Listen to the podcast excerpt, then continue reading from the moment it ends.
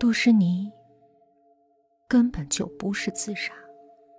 虽然在杜诗妮死前的五天之内，没有人来过杜诗妮的家；虽然在杜诗妮的家里没有任何打斗过的痕迹；虽然杜诗妮的房间里也没有毒药的痕迹，可是杜诗妮不是自杀，是娇兰用一种巧妙的方法杀了杜诗妮。因为只有杀了杜诗妮，才能够除掉母亲最大的情敌，才能够顺利的住进这间房子，并且拿回那个青玉胭脂扣。方法其实很简单，娇兰爬上了杜诗妮的房顶，在那里放置了一个装有挥发性毒药的漏斗。雨天的时候，漏斗里的毒药会顺着雨水一起渗进杜诗妮的家里，正好跌落在杜诗妮的卧室里。睡梦里的杜诗妮根本不会觉察到雨水里含有无色、无味的剧毒。当他发现自己中毒的时候，也依旧不知道毒药的来源。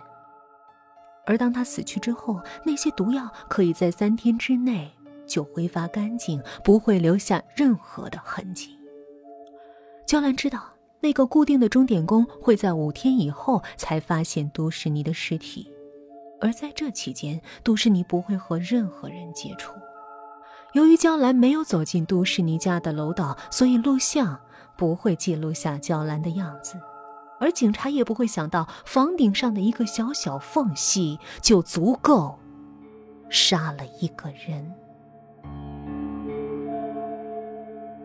现在，难道是杜诗妮来索命了吗？雨。还在沙沙的下着，娇兰却听到了清晰的脚步声。那声音很缓，很缓，让娇兰想起了生前的杜诗妮。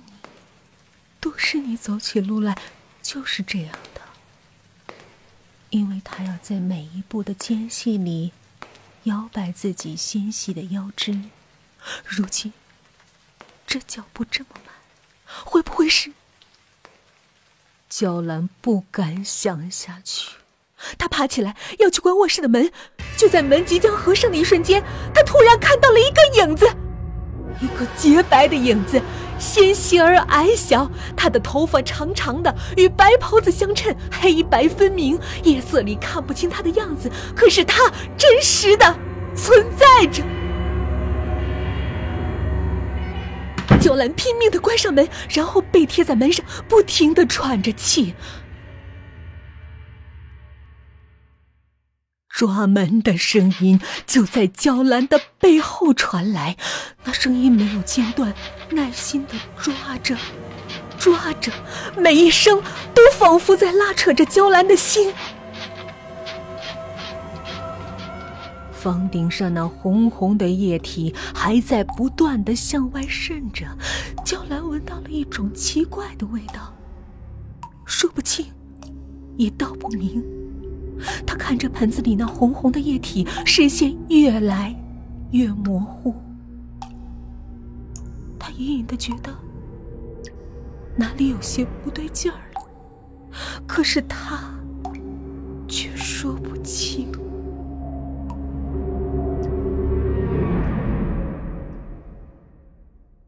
死亡的原因是中毒，法医说：“就是这种毒。”众人的目光都落在了法医面前的桌子上，那里有一个青玉的小盒子，盒盖微微的打开，露出一点鲜红。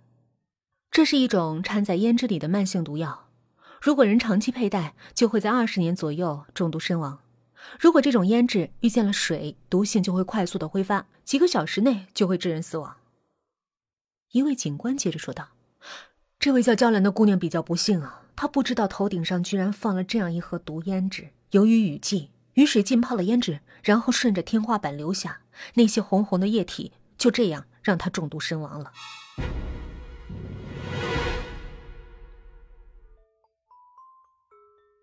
此时，娇兰静静的躺在冷冻室里，她再也不会知道。他一直努力寻找的青玉胭脂扣，其实就被都市妮放在卧室的天花板上。正是因为都市妮把它放在了那里，所以这么坚实的房子才会漏雨。一切都是环环相扣的，只是娇兰再也不会知道了。此外，娇兰的母亲也不会知道，他心爱的定情信物其实只是一盒子毒药。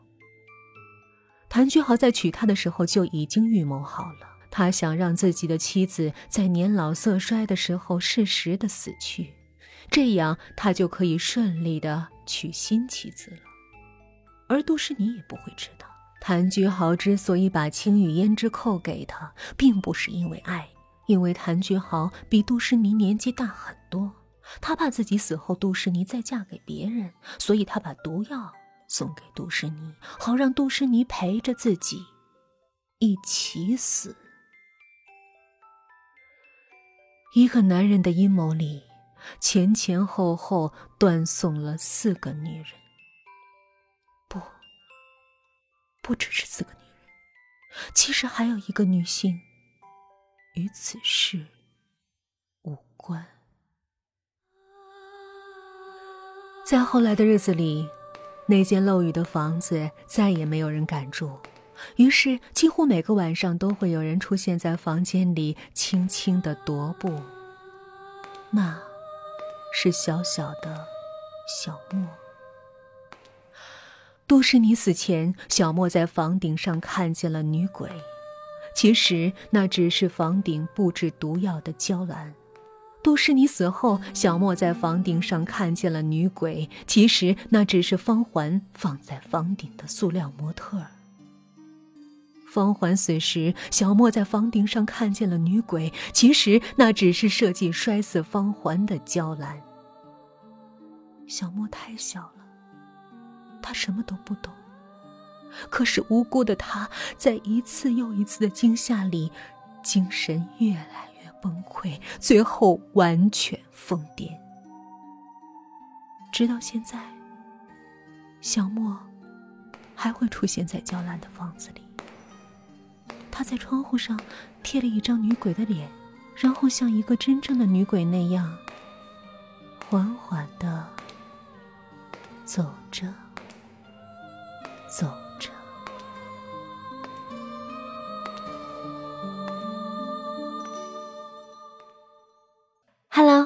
如果你也有喜欢的故事想和语音分享的话，欢迎添加语音的微信 yyfm 幺零零四。期待您的来访哦。